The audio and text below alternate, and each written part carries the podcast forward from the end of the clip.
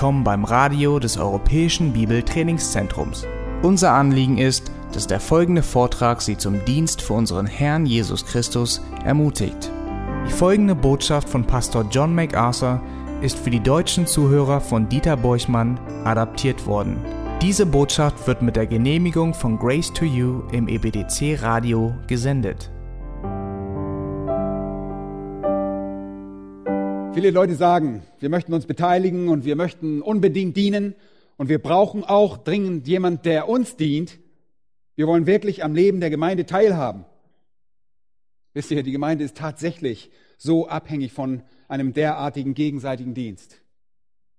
Es ist eine riesige Bereicherung, die sich ergibt, wenn Christen, wenn Heilige einander dienen.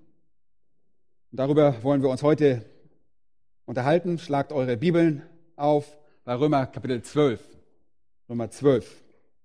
Von einem Mann in einer kleinen Präriestadt der Provinz Saskatchewan in Kanada wird berichtet, dass er sich zum Lebensziel gemacht hat, einzigartige Violinen, also Geigen, zu sammeln.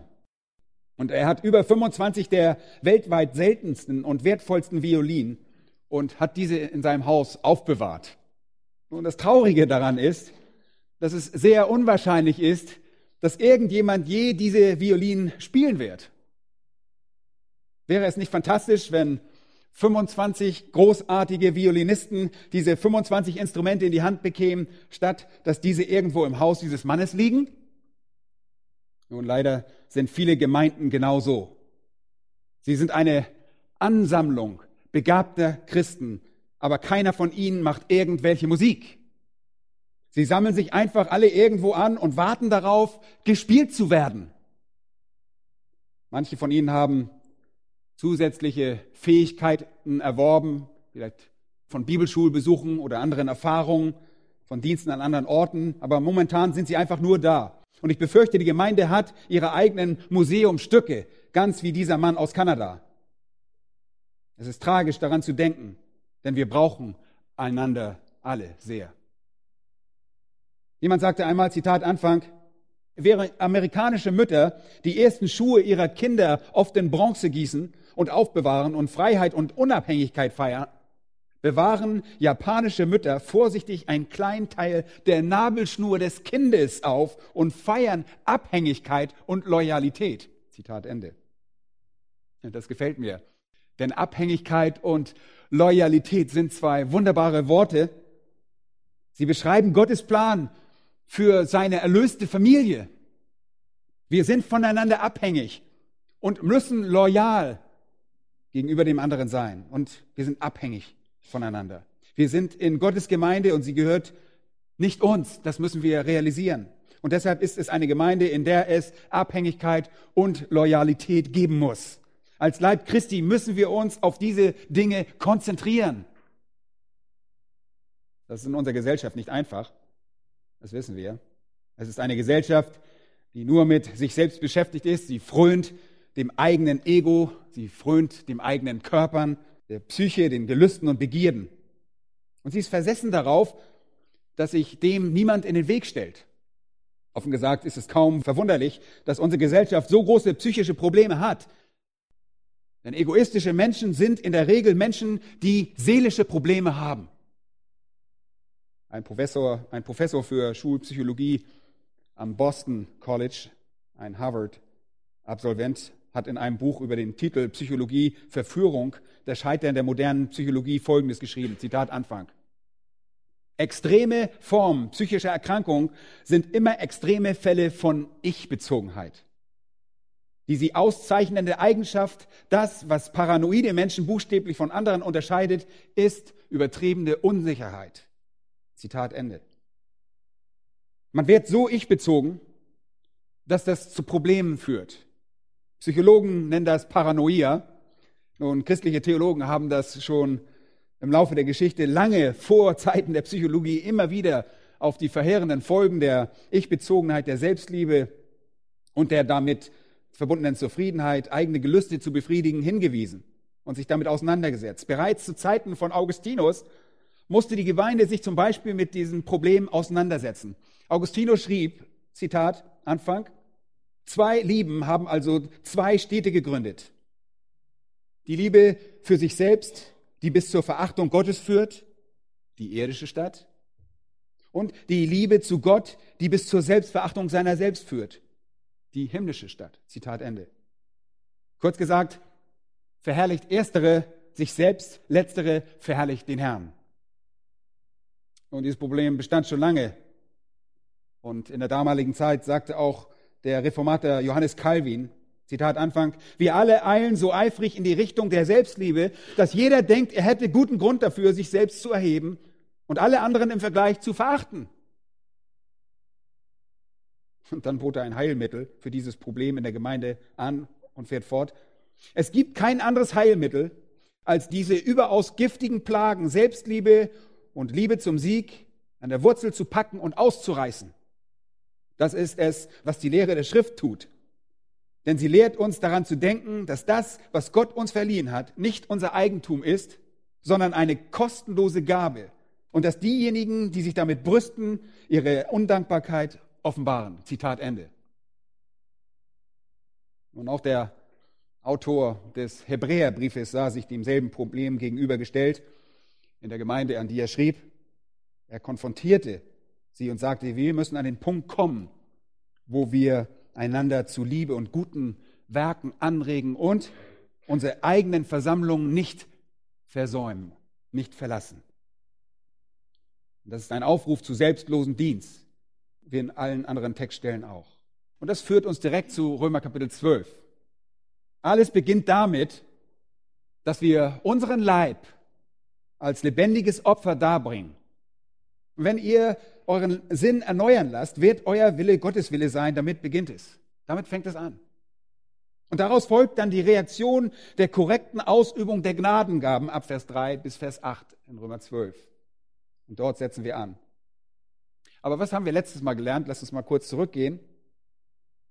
Wenn wir das nutzen wollen, was Gott uns gegeben hat, wenn wir unsere Abhängigkeit und Loyalität wirklich unter Beweis stellen wollen, wenn wir selbstlos und aufopfernd sein wollen, wenn wir unser Leben als lebendiges Opfer darbringen wollen, müssen wir uns auf die richtige Ausübung der Gnadengaben konzentrieren. Und das Erste, was wir hier gesehen haben, ist die richtige Einstellung. In Vers 3. Lass uns noch mal einen Moment da zurückgehen. Da heißt es, denn ich sage, Kraft der Gnade, die mir gegeben ist, jedem unter euch, dass er nicht höher von sich denke, als sich zu denken gebührt, sondern dass er auf Bescheidenheit bedacht sei, wie Gott jedem Einzelnen das Maß des Glaubens zugeteilt hat.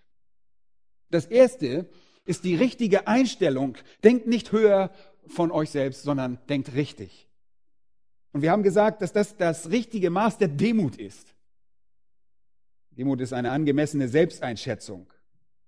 Es ist ein dankbares Herz, das weiß, dass letztlich Gott die Quelle ist. Angemessene Demut ist eine korrekte Einschätzung der eigenen Begabung, damit wir uns, wenn wir versuchen, unsere Gaben zu verstehen, nicht übernehmen, unsere Funktion nicht übertreiben oder dass wir unsere Funktion nicht unterschätzen, uns zu gering einschätzen. Wir haben da auch drüber gesprochen. Gott hat jeden von uns einzigartig gemacht und das müssen wir verstehen. Und wenn die Menschen verstehen, wer wir sind und was ihre Gaben sind und sie demütig und dankbar würdigen, ein dankbares Herz haben und ausziehen, um diese Gaben auszuüben, dann wird der Leib gesund sein. Vor einigen Jahren wurde ein interessanter Artikel veröffentlicht und der bringt diesen Punkt sehr gut rüber. Darin stand Folgendes. Es waren einmal Tiere, die entschieden, sie sollten etwas Bedeutendes tun, um sich der Probleme der neuen Welt anzunehmen. Also organisierten sie eine Schule. Sie gaben sich einen Lehrplan, der Rennen, Klettern, Schwimmen und Fliegen beinhaltete. Um die Verwaltung des Lehrplans leichter zu machen, belegten alle Tiere alle Fächer. Die Ente konnte hervorragend schwimmen. Sogar besser als ihr Lehrer, aber beim Fliegen bestand sie nur knapp und beim Rennen war sie sehr schlecht. Da die Ente im Rennen sehr langsam war, musste sie das Schwimmen aufgeben und nach der Schule dort bleiben, um Rennen zu üben. Dadurch wurden ihre Schwimmfüße so beschädigt, dass sie nur noch durchschnittlich gut schwimmen konnte. Aber durchschnittlich gut war vollkommen akzeptabel. Also sorgte sich niemand darum, außer der Ente. Das Kaninchen war Klassenbester im Rennen, entwickelte jedoch nervöse Zuckung in den Beinmuskeln, weil es so viel zusätzlich Training für das Schwimmen absolvieren musste. Das Eichhörnchen war hervorragend beim Klettern, war beim Fliegen jedoch ständig frustriert.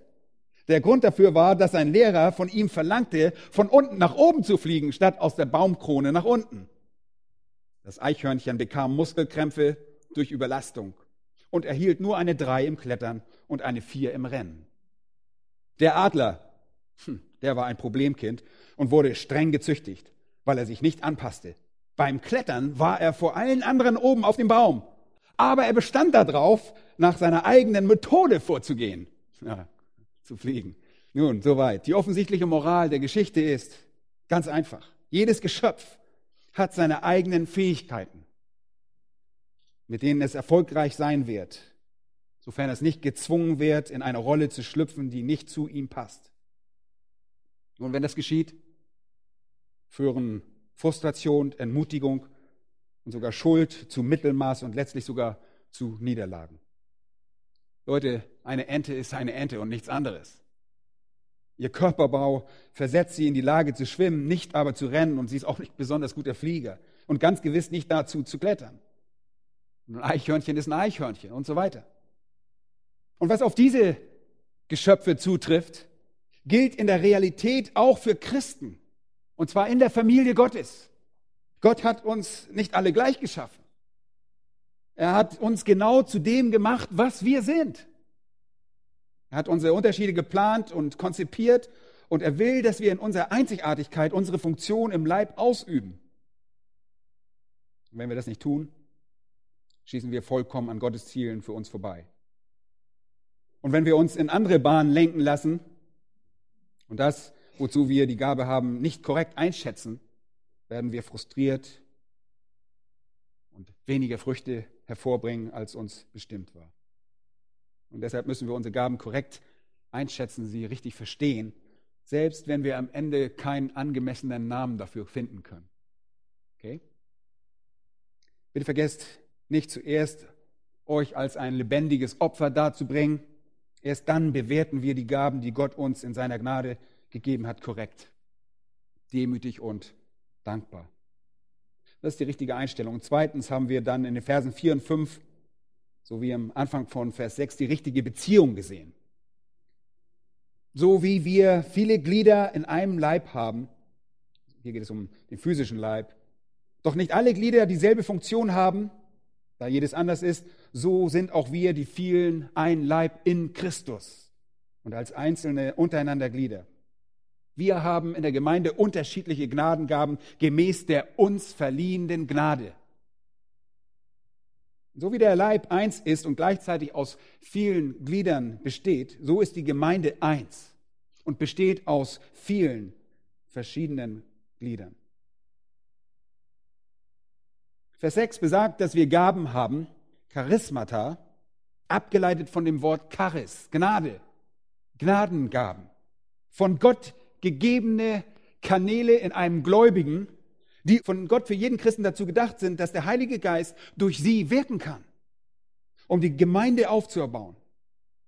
Es gibt Kanäle in uns, durch die der Geist Gottes dienen kann. Und sie sind für das, was? Für das Gemeinwohl.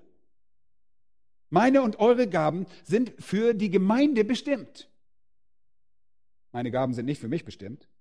Eure Gaben sind nicht für euch. Meine sind für euch und eure sind für mich. So läuft der Hase. Das offensichtliche Wirken des Geistes, 1. Korinther 12, 7, wird jedem zum allgemeinen Nutzen verliehen. Für wessen Nutzen? Zum Nutzen des Leibes um den Leib aufzubauen und zu erbauen, wie es in 1. Korinther Kapitel 14 und Vers 12 heißt, zur Erbauung der Gemeinde. Darum geht es. Jeder von uns ist also von Gott auf ganz besondere Weise gemacht worden. Und das sollten wir verstehen.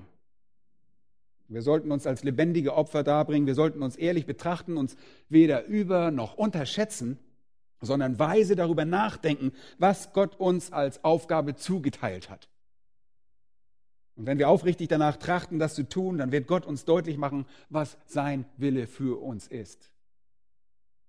Und lass uns da weitermachen, wo wir aufgehört haben und zu Vers 6 gehen. Und in Vers 6 sehen wir den korrekten oder vielmehr den richtigen Dienst. Den richtigen Dienst.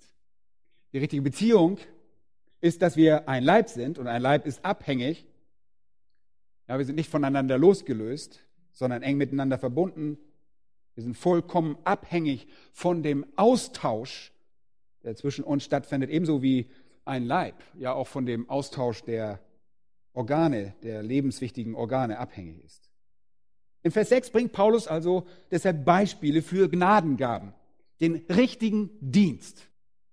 Das Weissagung, Dienst, Lehre, Ermahnung, Geben, Vorstehen und Barmherzigkeit erweisen.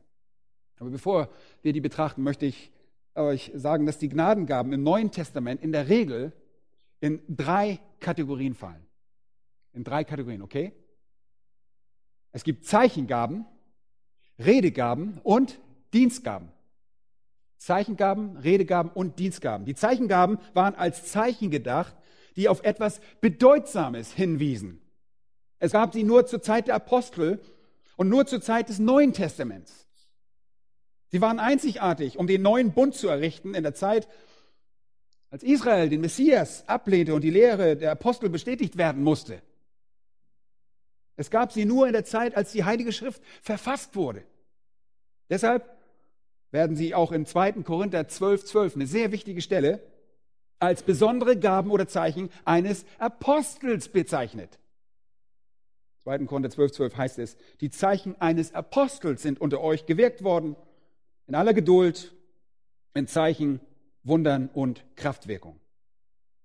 Also die Zeichengaben und Wundergaben wie Sprachenreden, Heilen und Wunder und das Auslegen der Sprachen. Diese Wundergaben waren auf das Zeitalter der Apostel beschränkt.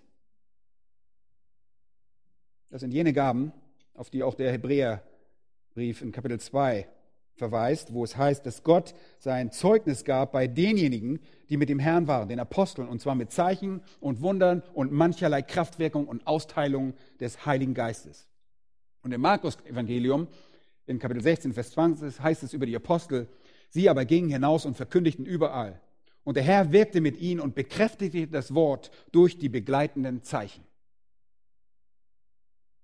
Die Werke der Apostel waren von Zeichen, Gaben und Wundern begleitet. Leute, damit die Menschen wissen konnten, dass sie von Gott waren. Es gab kein neues Testament, mit dem sie die Lehre der Apostel einfach vergleichen konnten. Die haben nicht gesagt, okay, lass uns mal zum Neuen Testament. Ging nicht.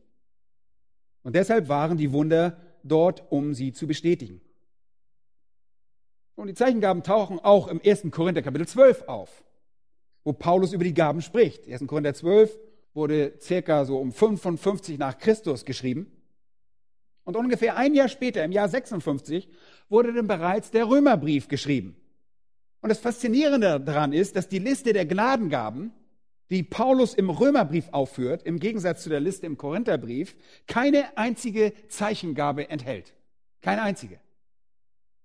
Nur kurze Zeit zuvor waren sie ein zentraler Bestandteil in der Liste im ersten Korintherbrief. In der Liste im Römerbrief werden sie überhaupt nicht erwähnt.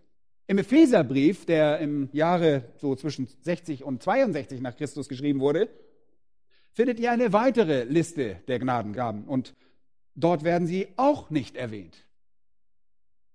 So auch im 1. Petrus Kapitel 4, haben wir von Daniel gehört, schon 1. Petrusbrief, so um 64, was 65 so rum geschrieben. Und hier werden ebenfalls die Gaben erwähnt und auch dort werden keine einzigen Zeichengaben aufgeführt. Scheint so, als könnte man in der Abfolge der Bücher des Neuen Testaments einen Rückgang dieser Gaben verzeichnen. Nun, was bleibt übrig, wenn die Zeichengaben mit den Aposteln ausgestorben sind? Was ist dann noch übrig? Nun, ihr braucht lediglich zu 1. Petrus 4 gehen, denn dort seht ihr noch, was übrig ist die beiden anderen Kategorien. Im 1. Petrus Kapitel 4, Vers 10 heißt es, dient einander jeder mit der Gnadengabe, die er empfangen hat, als gute Haushalter der mannigfaltigen Gnade Gottes. Gott hat euch in seiner Gnade Gaben zugeteilt. Ihr habt eine Gabe erhalten. Und seid gute Verwalter dieser Gabe und nutzt sie. Wozu? Um zu dienen. Eure Gabe ist nicht euer Eigentum, ihr verwaltet die lediglich für Gott. Und sie gehört Gott und ihr solltet sie zu seiner Ehre ausüben. Und da ihr sie erhalten habt, sollt ihr sie also auch ausüben. Und dann unterteilt Petrus diese Gaben in Vers 11 in zwei Arten. Er sagt, wenn jemand redet, also das erste redet, wenn jemand redet, so rede er es als Aussprüche Gottes. Wenn jemand dient, so tue er es aus Kraft, die Gott darreicht. Er zweiteilt die Gaben in Redegaben und Dienstgaben. Und er sagt nichts über die Zeichengaben, die nämlich für das Zeitalter der Apostel bestimmt waren. Auch in Römer Kapitel 12 werden keine Zeichengaben erwähnt. Paulus gibt hier viel mehr Anweisungen für das fortwährende Gemeindeleben. Es war nicht nötig, die Gemeinde in Rom zurechtzuweisen, im Gegensatz zu der Gemeinde in Korinth, weil sie dort diese Zeichengaben missbrauchten, vortäuschten und auch falsch einsetzten. Aber das ist im Römerbrief nicht der Fall. Wenn er hier über das fortwährende Gemeindeleben spricht, sagt er nichts über die Zeichengaben. Genauso wie es im Epheserbrief und im ersten Petrus auch nichts darüber gibt. Es bleiben also nur noch diese zwei Kategorien von Gaben. Die Redegaben wie Weissagung und Lehre und Ermahnung und die Dienstgaben wie Geben, Vorstehen und Barmherzigkeit erweisen. Und ich möchte nur, dass ihr versteht, warum Paulus diese Zeichengaben auslässt und warum wir in unserer Gemeinde nur von diesen zwei Kategorien von Gaben sprechen, dass sie heute für uns relevant sind. Denn die dritte Gruppe, die dritte Kategorie war nur zeitlich befristet. Es liegt daran, dass die Zeichengaben auf ein bestimmtes Zeitalter beschränkt und nicht für das fortwährende Gemeindeleben gedacht sind. Paulus Anweisungen für den fortlaufenden Gemeindedienst schließen diese Gaben nicht mit ein. Und noch eine kurze Anmerkung. Die Liste in 1. Korinther wird als Geisteswirkung bezeichnet und das griechische Wort dafür ist Pneumatikon. In unserem Text werden sie Charismata, Gnadengaben genannt. An der einen Stelle bezieht Geistes sich auf ihren Ursprung. Die Gaben sind also die Energie des Geistes. Sie beziehen sich auf die Kraft und die Energie, die vom Geist Gottes kommt. Und hier in Römer 12 werden sie als Gnadengaben bezeichnet und bezeichnet damit ihren Ursprung als Gaben durch die von Gott gegebene Motivation der Gnade. Beide Begriffe betonen einfach einen anderen Aspekt. Sie sind Gaben, die von Gott in seiner Gnade verliehen wurden. Einerseits und zum anderen Gaben, die ihre Energie vom Heiligen Geist erhalten haben.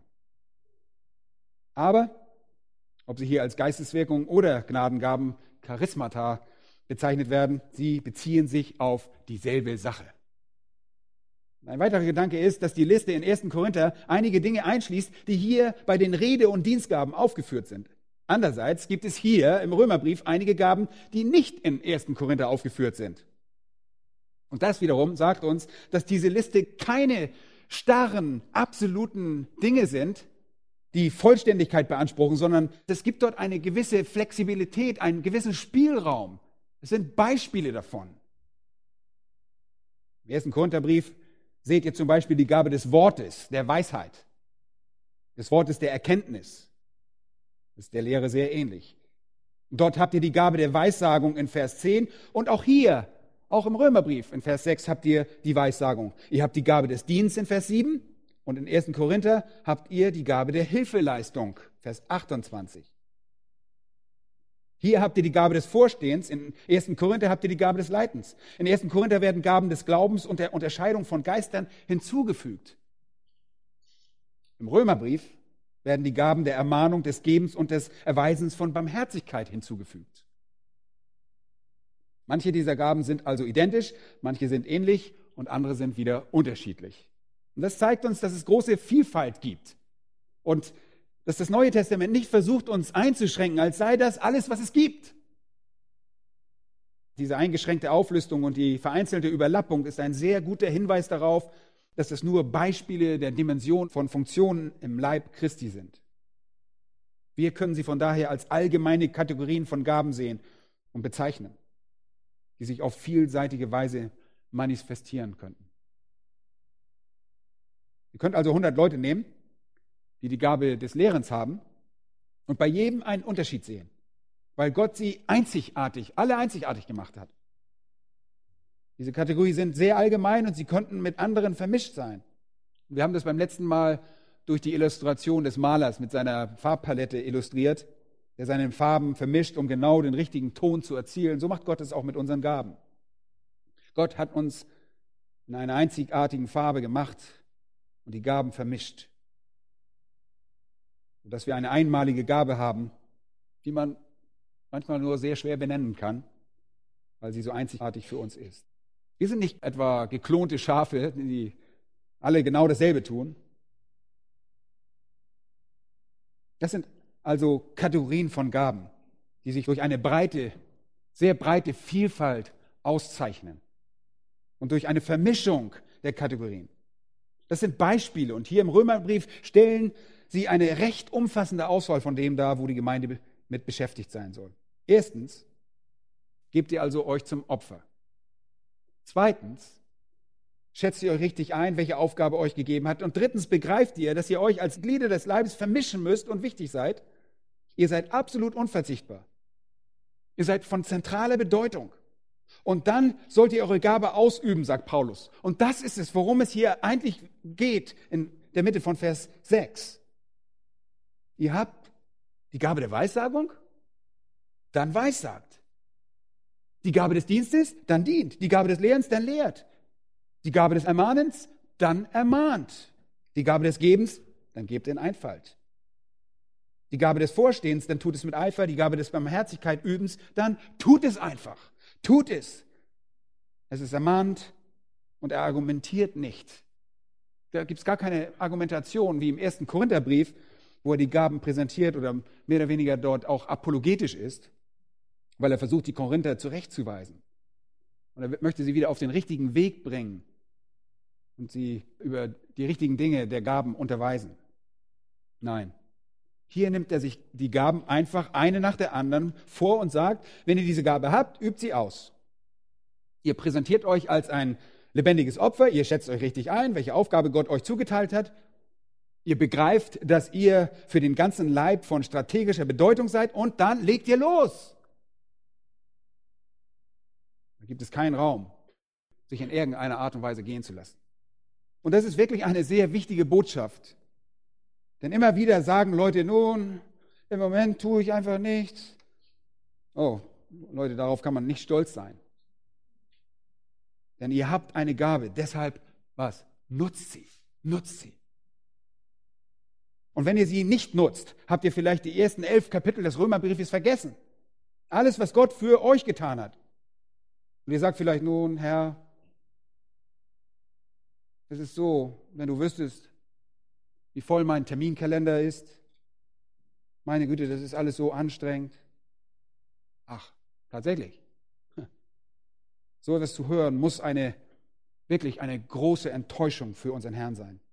Derjenige, der auf die Welt kam, um uns am Kreuz für uns zu sterben, der den höchsten Preis gezahlt hat, der sündlose Sohn Gottes, der für uns zur Sünde gemacht wurde, hat alles Mögliche durchgemacht.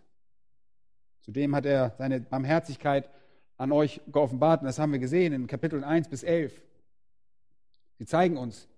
Und wir sagen, Herr, ich würde gerne mich beteiligen, um dir meine Dankbarkeit zu zeigen, aber du weißt nicht, wie voll mein Terminkalender ist. Ist einfach so voll. Ihr Lieben, Gott sei uns gnädig. Denn was für eine Art von Dankbarkeit soll das sein? Das spricht nur davon, dass ihr euch nicht als lebendiges Opfer dargebracht habt. Und unsere Gemeinde braucht das. Vielleicht denkt ihr, dass, dass die Dinge hier einfach von alleine laufen, ob ihr selbst etwas tut oder nicht. Leute, das ist nicht der Fall. Das ist nicht der Fall. Ach, ich habe so viele kompetente Leiter und so viele gute Leute, die alles tun. Es wird sich alles finden, was ihr braucht. Ob ich nun komme oder nicht, ob ich diene oder nicht diene, ihr braucht mich nicht. Oh doch, oh doch. Wir brauchen dich. Und manchmal besteht unsere schwierigste Aufgabe im Dienst in dem Versuch, etwas zu tun, was die Leute, die die Gabe dafür haben, nicht tun. Und wenn wir dann versuchen, den Organismus dann zu organisieren, dann wird es richtig schwer. Ihr müsst das also tun. Und genau darum geht es. Es ist eine Ermahnung. Sie kommt nicht irgendwie aus heiterem Himmel, hey, tu was. Und ihr antwortet vielleicht und vielleicht auch nicht. Leute, diese Aufforderung kommt nach elf Kapiteln, in denen wir von den Dingen überwältigt werden, die Gott für uns getan hat. Und jetzt sagt Paulus, würdet ihr bitte eure Gaben einsetzen?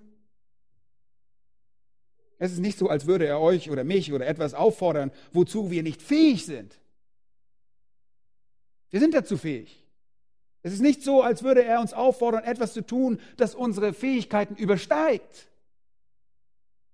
Er sagt einfach, schaut, identifiziert, was ihr tun könnt, überschätzt und unterschätzt es nicht, seid einfach ehrlich und direkt und schätzt euch richtig ein und tut es und seid zufrieden. Leute, das ist, das ist wirklich so grundlegend, so grundlegend. Und sicherlich könnte man Leute durch Einschüchterung zum Ausüben der Gaben motivieren. Wir könnten irgendwelche Karten an euch schicken jede Woche und euch daran erinnern, was ihr tun könnt. Wir könnten euch vielleicht mit Gottes Gericht drohen. Vielleicht würden wir mit einigen dieser Dinge etwas erreichen. Aber ich wage zu behaupten, wenn ein Christ nicht den inneren Drang verspürt, seine Gaben für den Herrn einzusetzen, für den Herrn, der für ihn gestorben ist, dann ist das kein äußerliches Problem, sondern ein innerliches. Und das geht dann wieder zurück zu Römer Kapitel 12, Vers 1. Und ihr sagt also, okay, ich will das tun. Und hört mir gut zu. Ich kann euch nicht nachdrücklich genug sagen, wie sehr wir davon abhängen. Die Gemeinde braucht diesen Input. Sie braucht diese Eingabe. Und die Tendenz in einer Gemeinde wie unser ist natürlich, immer mehr Menschen zu bekommen. Und es werden auch immer mehr, dem Herrn sei Dank. Und damit vermehren sich auch die Aufgaben. Eine Sache, auf die wir uns in den nächsten Monaten besonders konzentrieren werden, ist die Gemeindemitgliedschaft. Und das ist wirklich ein Thema, das uns sehr wichtig ist. Und wir wollen es neu forcieren und uns wirklich um euch kümmern.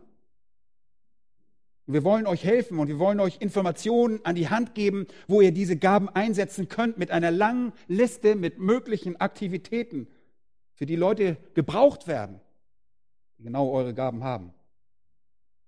Leute, das ist so wichtig. Nun lasst uns die Gaben einmal betrachten.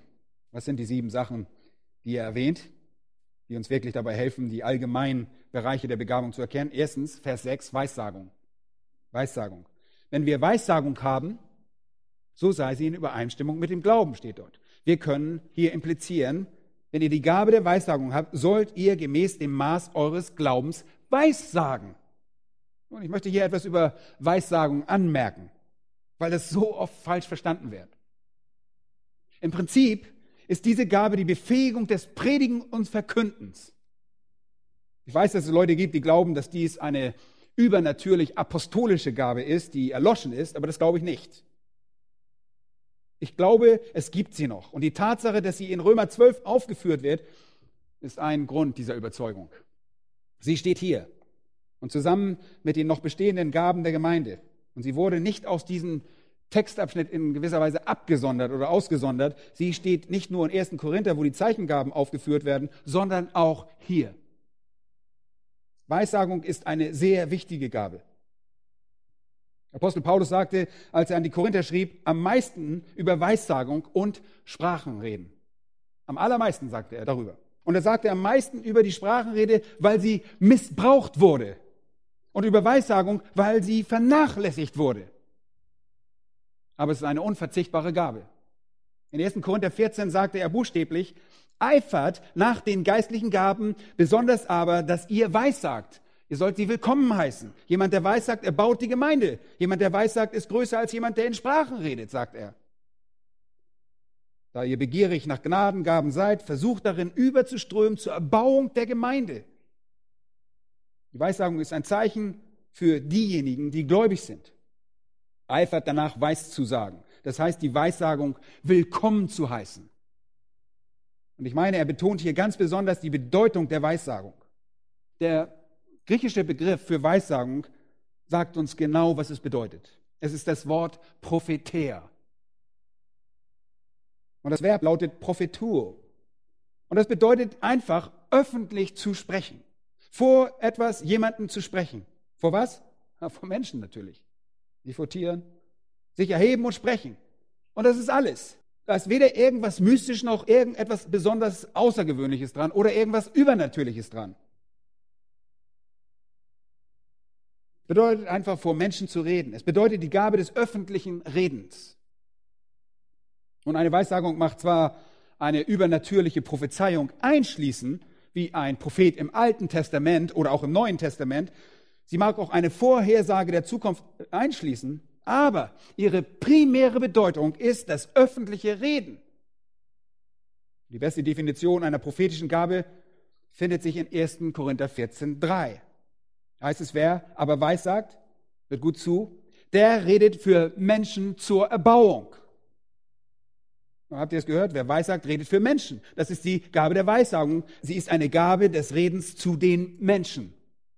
Sie ist eine der Redegaben, die in 1. Petrus Kapitel 4, 11 erwähnt wird.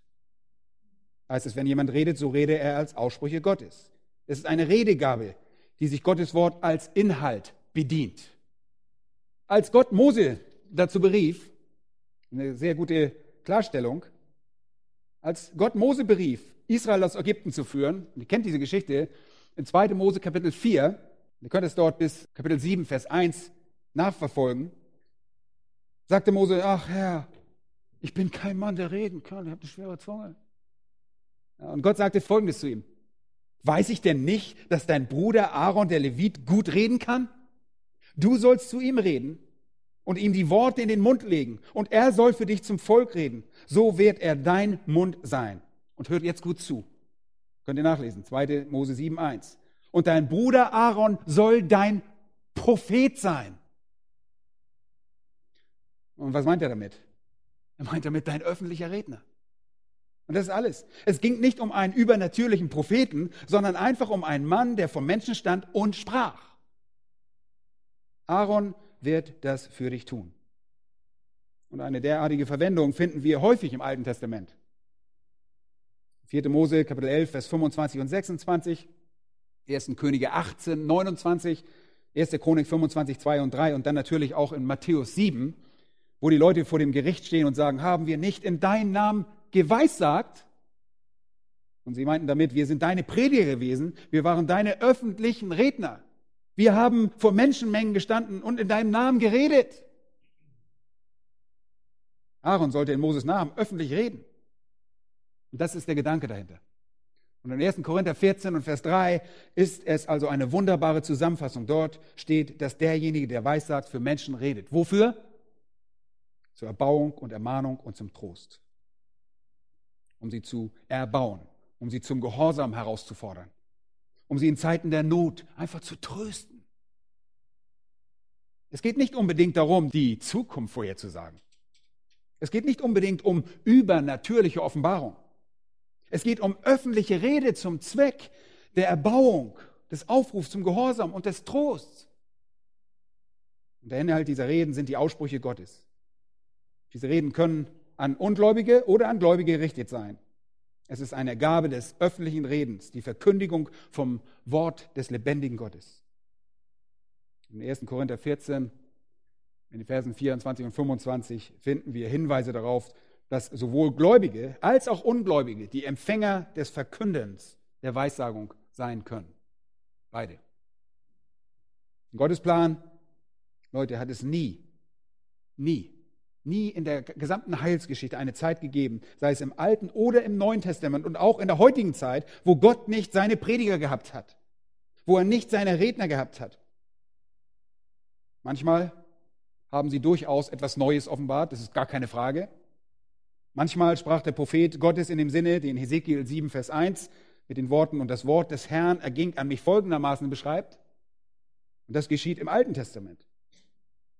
Aber es gab auch Zeiten, wo es sich nicht um eine direkte Offenbarung handelte. Das ist sehr wichtig. Sie verkündigten das, was bereits die Aussprüche Gottes waren, was bereits offenbart worden war. Das, was wir heute tun. Wenn ich heute weiß sage, dann habe ich keine neuen Offenbarungen, sondern nur das, was bereits im Wort Gottes geoffenbart worden ist. Wenn wir zum Alten Testament geht, werdet ihr feststellen, dass die Propheten unterwiesen, ermahnten, warnten, zurechtwiesen, ermutigten, und Pflicht und Gehorsam und Buße betonten. Sie unterstützten Ehrfurcht und riefen zur Gerechtigkeit auf. Sie verurteilten Sünde und warnten vor dem Gericht. Und sie verhießen Segen. Ihre Rede war nicht immer eine neue Offenbarung. Es war einfach öffentliches Reden, um die Botschaft Gottes zu verbreiten. Die Betonung lag in der Regel auf der praktischen Anwendung, darauf das Wort Gottes für den Alltag in einer bestimmten Anwendung relevant zu machen. Diese Redner waren sachbezogene Kommunikatoren von Gottes Wort und sie nahmen das Wort Gottes und stellten einen Bezug zum Alltag her. Sogar Johannes Calvin sagte, Zitat Anfang, wenn ich Weissage, habe ich nicht die Gabe, die Zukunft vorherzusagen, sondern die Schrift auszulegen, sodass ein Prophet jemand ist, der Gottes Willen auslegt. Zitat Ende. Und ich möchte noch hinzufügen, dass ein Prophet Gottes Willen auch öffentlich verkündet. In Zürich, in der Schweiz, war es im 16. Jahrhundert üblich, dass alle Gottesdiener jede Woche zu etwas zusammenkamen, was sie Weissagung bezeichneten.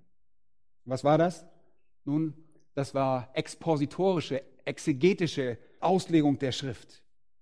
Und der Gedanke dahinter war, zum Wort Gottes zu kommen, es auszulegen und dann eine Erklärung des Textes abzufassen, die sich auf die Zeit anwenden ließ. Im 2. Petrus 1,19 sagt Petrus sogar, das prophetische Wort sei ein Licht, das an einem dunklen Ort scheint. Es ist das Licht von Gottes Wort, das die Finsternis der Welt angreift. Es geht also um folgenden Punkt. Die Gabe selbst ist die Gabe, das Wort Gottes zu verkünden, es für den zeitgenössischen Kontext relevant zu machen, eine Anwendung zu bringen, eine Gesellschaft damit zu konfrontieren. Wenn ihr die Apostelgeschichte durchgeht mit den Propheten des Neuen Testaments, werdet ihr dieselbe Illustration, Kapitel 11, 13 und 15 finden. Die Propheten sprachen über eine zeitgenössische Situation und sie wandten die Wahrheit Gottes an. Manchmal war es eine Direktoffenbarung, manchmal nur eine Wiederholung. Wenn ihr die Gabe der Weissagung seht, wie zum Beispiel in der Liste in 1. Korinther, dann wisst ihr, dass sie zur Gabe der Offenbarung passen. Sie kann zu einer übernatürlichen Gabe passen. Und wenn ihr sie hier seht, wisst ihr, dass sie zu einer erbaulichen Gabe im Leben der Gemeinde passen kann. Wenn ihr weissagt, so weist ihr in Übereinstimmung mit dem Glauben. Heißt es in Vers 6. und was heißt das? Manche Leute glauben, das bedeutet dem Glauben. Und das könnte durchaus sein. Ich schwanke hier ein bisschen hin und her. Wir können dabei nicht dogmatisch sein, aber der objektiv gesehen könnte es der Glaube sein. Also gemäß dem Glauben also der Glaube, weil hier ein bestimmter Artikel steht, aber das muss nicht unbedingt so sein. Es könnte bedeuten, wenn ihr weissagt, weissagt ihr gemäß der Proportion oder des Ausmaßes eures Glaubens. Nun, was bedeutet es jeweils? Ich erkläre es nochmal. Erstens, wenn ihr predigt, sollt ihr dafür sorgen, dass ihr im Einklang mit dem Glauben predigt und der Glaube bedeutet dann der offenbarte Glaube. Ganz wie bei Judas, als er das ausdrückte. Er sagte, für den Glauben zu kämpfen, der den Heiligen ein für alle Mal übergeben worden ist. Das ist der biblische Glauben. Oder es könnte aber auch subjektiv sein. Und das könnte bedeuten, wenn ihr weissagt, weissagt gemäß des Ausmaß des Glaubens, nach dem Maß des Glaubens, das Gott euch zugeteilt hat. Wie es in Vers 3 heißt. Gott hat jedem Menschen ein gewisses Maß an Glauben zugeteilt, eine gewisse Kraft, eine gewisse Energie, eine gewisse Fähigkeit, die Gabe auszuüben. Leute, Gott verleiht eine Gabe und damit auch das nötige Ausmaß des Glaubens, das erforderlich ist, damit ihr diese Gabe auch ausführen könnt. Es ist durchaus möglich, dass er sagt, wenn ihr auszieht, um weiß zu sagen, tut das im Einklang mit dem Ausmaß des Glaubens, der euch zugeteilt worden ist. Im Einklang mit dem Ausmaß des Glaubens, den ihr erhalten habt. Nun, ihr fragt mich jetzt sicherlich, was stimmt von diesen beiden? Ich denke, beide stimmen. Also brauchen wir uns auch nicht weiter streiten. Wenn ihr das Wort Gottes verkündet, achtet darauf, dass das Wort Gottes den Glauben verkündet, dass es mit dem Glauben übereinstimmt. Wenn ich predige, muss das mit dem Wort Gottes übereinstimmen. Und wenn ihr das tut, achtet darauf, dass es im Einklang mit der euch zugeteilten Fähigkeit ist. Das ist auch wichtig. Wendet euch einmal dem ersten Korintherbrief vor ein paar Minuten zu. Kapitel 5, dort am Ende ein weiterer Hinweis auf die Bedeutung dieses Ausdrucks. Und auch die Tatsache, dass es weit über irgendeine Gabe der Offenbarung hinausgeht, die mit dem Ende des Neuen Testaments ein Ende gefunden hat. Hier schreibt der Apostel eine Epistel und er erteilt der Gemeinde Anweisungen und er schließt mit einigen sehr interessanten Dingen. Dort in Vers 16 sagt er, freut euch alle Zeit, betet ohne Unterlass, seid in allem dankbar. Und dann sagt er noch, den Geist dämpft nicht, die Weissagung verachtet nicht. Die Weissagung verachtet nicht. Prüft alles, das Gute behaltet, haltet euch fern von den Bösen in jeglicher Gestalt und so weiter. All das gehört zusammen. In Vers 18, seid in allem dankbar, denn das ist der Wille Gottes in Christus Jesus für euch. Den Geist dämpft nicht, die Weissagung verachtet nicht, prüft alles, das Gute behaltet. Und das gehört alles zusammen. Wenn ihr die Weissagung verachtet, werdet ihr den Geist dämpfen. Wenn ihr die Weissagung akzeptiert, dann prüft sie und geht sicher, dass sie gut ist.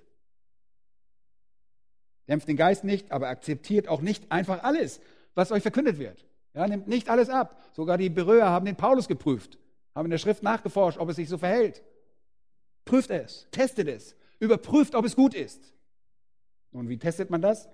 Und der erste Ansatz wäre zu überprüfen, ob es womit übereinstimmt? Dem Glauben.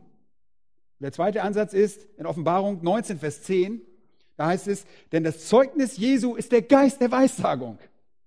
Alle wahre biblische Lehre ist das, sie ist die Verkündigung von Gottes Wort und die Erhöhung von Gottes Sohn. Es muss immer sein. Der Sohn Gottes muss immer erhöht sein.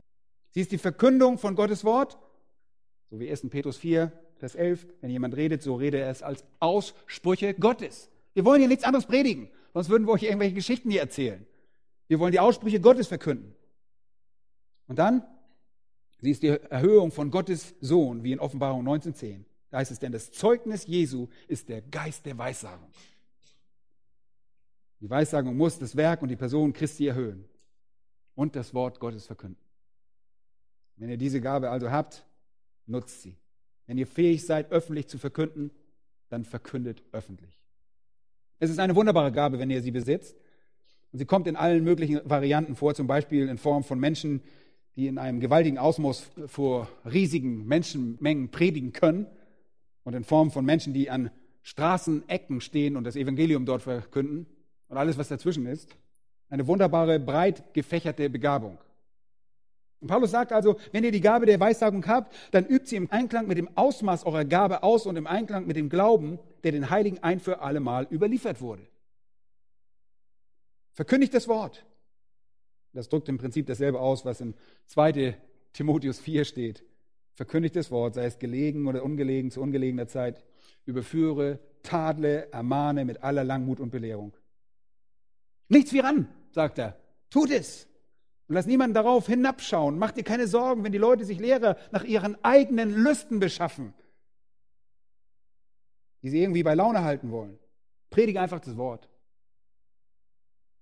Ich habe also einen Auftrag. Ich glaube, das habe ich wirklich. Und wenn ihr auch einen habt, solltet ihr den lieber umsetzen. Das ist die Botschaft von Paulus. Die zweite Gabe ist die des Dienstes. Die erste war die, die schwieriger ist und die ihr unbedingt verstehen müsst. Paulus sagt ganz einfach Vers 7, wenn wir einen Dienst haben, Diakonia, so dient. Das ist nicht sehr technisch, sondern besagt einfach, wenn ihr die Gabe des Dienens habt, dann sollt ihr einfach dienen. Einfacher geht's nicht. Es ist eine praktische Aufgabe. Und es ist dasselbe wie in der Gabe der Hilfeleistung 1. Korinther 12, 28. Und es ähnelt dem, was in Apostelgeschichte 20 und 34, 35 getan wird. Und es bedeutet unterstützen, sich etwas annehmen. Es ist eine Gabe des Unterstützen, der praktischen Hilfe, eine Gabe des Dienstes. Und auch diese Gabe könnte Millionen von Facetten haben. Sie ist so einzigartig wie jeder einzelne. Dienen, das Wort bedeutet buchstäblich an dem Tisch zu bedienen. Und das wird zum Beispiel verwendet, als Jesus die Schwiegermutter des Petrus vom Fieber befreite. Und es das heißt, sie stand auf und bediente sie.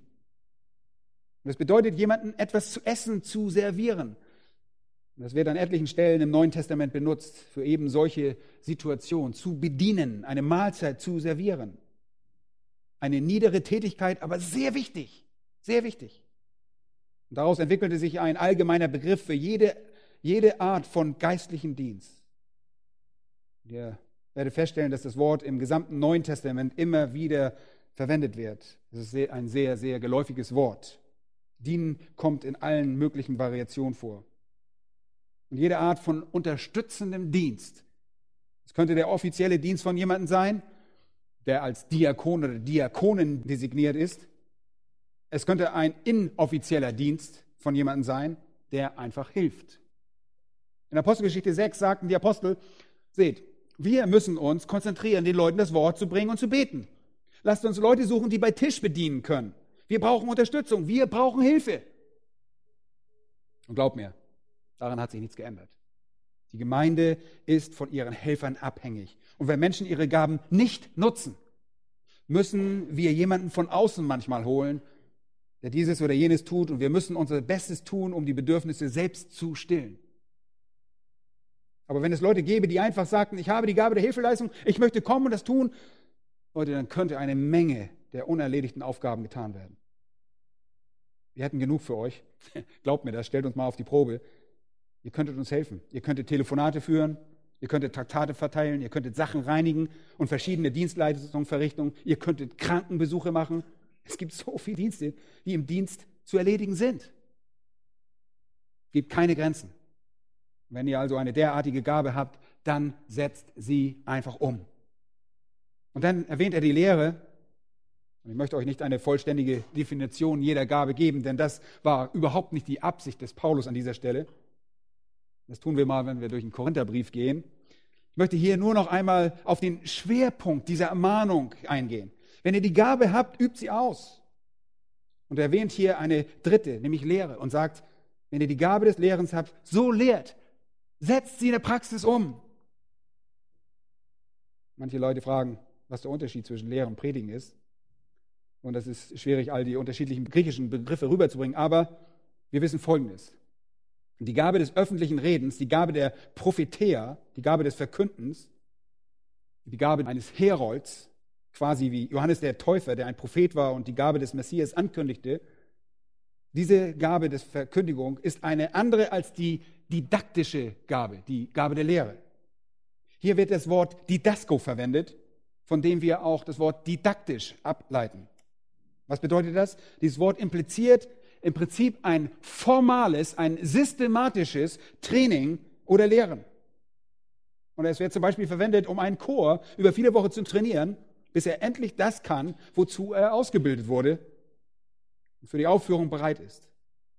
Und die Gabe des Predigen ist eine einmalige Verkündigung, eine Ankündigung, ein Ankündigen der biblischen Wahrheit.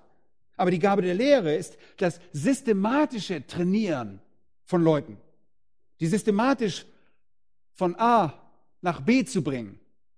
Und das kann sich auf einen Lehrer eines Predigerseminars beziehen oder einen Bibelschullehrer, einen Ältesten oder einen Sonntagsschullehrer. Es kann sich auf jemanden beziehen, der einfach nur individuell Jüngerschaft praktiziert, mit jemandem, der einen anderen von A nach B und C bringt oder was auch immer. Es ist ein Dienst, jemand systematisch zum Verständnis der Lehre von Gottes Wort führt. Und die frühe Gemeinde traf sich jeden Tag. In Apostelgeschichte 2, 42 heißt es, sie blieben beständig in Apostellehre. Dort ging eine didaktische Übung vor sich, um das Wort Gottes zu analysieren und zu systematisieren. Und dazu werden wir auch aufgerufen in Matthäus 28. Wir sollen in alle Welt hinausgehen und Jünger aus allen Menschen machen und sie lehren, sie didaktisch und systematisch im zunehmenden Verständnis von Gottes Wort unterweisen. Lehret sie, halten alles, was ich euch befohlen habe. Gott hat Paulus diese Gabe ganz deutlich verliehen. Und Paulus war ein Lehrer. Er konnte einerseits verkündigen, andererseits auch lehren. Er konnte auch systematisch die Wahrheit vermitteln. Lest einfach nur mal den Römerbrief, dann seht ihr, dass er ein Lehrer war. Er konnte besser als jede andere systematisieren. Und das sagt er in 2. Timotheus 1, Vers 11 mit Worten, für das ich als Verkündiger und Apostel und Lehrer eingesetzt worden bin. Er beschreibt sich selbst mit diesen drei Worten. Übrigens ist es nicht unüblich, dass Gott einen Menschen befähigt, Prediger und Lehrer zu sein. Paulus war das. Und ich glaube, Timotheus war das. In 2. Timotheus Kapitel 2, Vers 2 sagt Paulus, was du von mir gehört hast, vor vielen Zeugen, das vertraue treuen Menschen an, die fähig sein werden, auch wieder andere zu lehren. Lehre sie. Dann werden sie andere lehren. Gewöhne dir an, Leute systematisch zu lehren. Timotheus hatte diese Gabe, ohne jeden Zweifel. Und ich glaube, auch Barnabas hatte sie. Wenn wir uns Barnabas anschauen, in Apostelgeschichte 15, 35, Paulus und Barnabas hielten sich in Antiochia auf und lehrten und predigten. Sie verkündigten das Wort Gottes und wandten es auf das zeitgenössische Umfeld an. Und dann kamen sie mit Menschen zusammen und erwiesen sie systematisch und didaktisch in der Wahrheit der Schrift. In Apostelgeschichte 18 24 und 25 treffen wir auf einen weiteren sehr großartigen Lehrer, nämlich den aus Alexandria stammenden Juden Apollos. Ein beredter Mann, der mächtig war in den Schriften. Er war unterwiesen im Weg des Herrn und feurig im Geist. Er redete und lehrte genau über das, was den Herrn betrifft. Er lehrte sie systematisch. Und ich glaube, Älteste haben diese Gabe. Sie sollen sie haben. Älteste sollen Didaktikos sein. Erfahren in Didaktik, fähig zu lehren, haben wir vorhin gelesen. Sie sollen eine Begabung dafür haben. Es ist die Fähigkeit, das Wort Gottes zu analysieren, zu systematisieren, weiterzugeben und Menschen darin zu unterweisen. Das ist die primäre Funktion eines Hirten.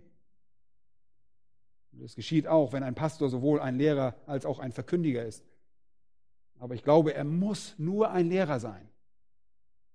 Denn wenn er ein Pastor ist, ist er ein Ältester und über Ältester heißt es nicht, sie sind fähig zu predigen und zu weissagen, sondern sie sind fähig zu lehren. Und ich glaube, die Hauptrolle eines Pastors besteht darin, ein systematischer Lehrer von Gottes Wort zu sein und seine Leute systematisch mit der Schrift zu füttern, die Bibel gründlich zu interpretieren. Das ist die Auslegung der Bibel. Und wir müssen vorsichtig sein, damit, denn wir dürfen nicht erwarten, dass alle Männer, die Gemeinde leiten, notwendigerweise auch die Fähigkeit haben, in einem großen Rahmen zu verkünden, zusätzlich zu der Lehre, zu der sie berufen sind. Die Gnadengaben von Gott sind unterschiedlich und einzigartig. Ein Pastor und Ältester muss danach beurteilt werden, ob er seine Gemeinde das Wort Gottes treu und systematisch auslegt oder nicht. Und wenn ihr die Gabe des Lehrens nicht habt, Leute, dann albert damit bitte nicht herum. In Jakobus 3, Vers 1 heißt es, werdet nicht in großer Zahl Lehrer, da ihr wisst, dass wir ein strengeres Urteil empfangen werden. Stürzt euch also nicht kopfüber in die Rolle eines Lehrers. Nun, hier müssen wir heute aufhören. Denkst du vielleicht, und ich bin kein Prediger, ich glaube nicht einmal, dass ich die Gabe des Lehrens habe. Vielleicht bin ich jemand, der dient. Und das ist absolut richtig und gut. Das ist genauso wichtig wie die Gabe des Predigers und des Lehrers. Seht ihr, es geht nicht darum, was ihr seid, sondern was ihr mit dem tut, was ihr seid. Und bei der Frage eurer ewigen Belohnung geht es darum, dass ihr das meiste aus der Gabe gemacht habt, die Gott euch gegeben hat. Denn er hat euch gemacht, wie er es wollte. Meine Frage ist, setzt ihr eure Gabe ein, die Gott euch gegeben hat? Darum geht es. Habt ihr sie voll ausgenutzt? Bringt ihr euch selbst als ein lebendiges Opfer dar? Gebt euch einem erneuerten Sinn und einem erneuerten Willen hin? und schätzt eure eigene Einstellung richtig ein? Seid ihr demütig dankbar für die Gabe, die ihr habt und schätzt ihr euch richtig ein? Nicht zu hoch und nicht zu niedrig? Versteht ihr sie überhaupt? Versteht ihr, wie wichtig sie ist für den Leib Christi? Der Leib Christi kann ohne diese Gabe nicht funktionieren. Seid ihr bereit, sie auszuüben? Leute, ihr braucht kein offizielles Büro, in der Gemeinde, um irgendetwas davon zu tun. Ihr könnt einfach loslegen, das zu tun, was Gott euch gegeben hat. Tut es. Wenn Gott euch die Gabe verliehen hat und will, dass ihr dient, dann müsst ihr euch lediglich zur Verfügung stellen. Sofern ihr die Gabe richtig eingeschätzt habt. Und das ist wichtig. Nächste Woche werden wir uns mit den anderen Gaben beschäftigen. Dann werden wir sehen, wo der Rest hingehört. Aber fangt einfach an. Fragt euch, wie sieht mein Dienst aus? Womit diene ich Christus? Was tue ich momentan? Nun, vielleicht ist es nur eine klitzekleine Sache, aber sie bereitet den Boden und wenn ihr euch in kleinen Dingen treu erweist, das sagt die Schrift, wird Gott euch zum Herrn über vieles machen. Und er wird eure Nützlichkeit erweitern. Aber wenn ihr momentan nichts tut, schiebt ihr die ersten Schritte einfach nur auf. Fangt also an. Worin liegt euer Dienst begründet? Nutzt ihr eure Gabe? Vielleicht sagt ihr, nun, ich bin mir nicht sicher, was ich kann. Habt ihr Zeit damit verbracht, euch dem Herrn als lebendiges Opfer darzubringen und zu sagen, du kannst alles in meinem Leben haben? Wenn du es willst, ich lege alles ab, wenn das dein Wunsch ist, dass du mein Leben nimmst, ich gebe dir mein Leben, ich will meine Gaben erkennen und sie für deine Ehre einsetzen? Tut das. Das ist das Einzige im Leben, was zählt. Denn das erbaut die Gemeinde. Das bringt dem Herrn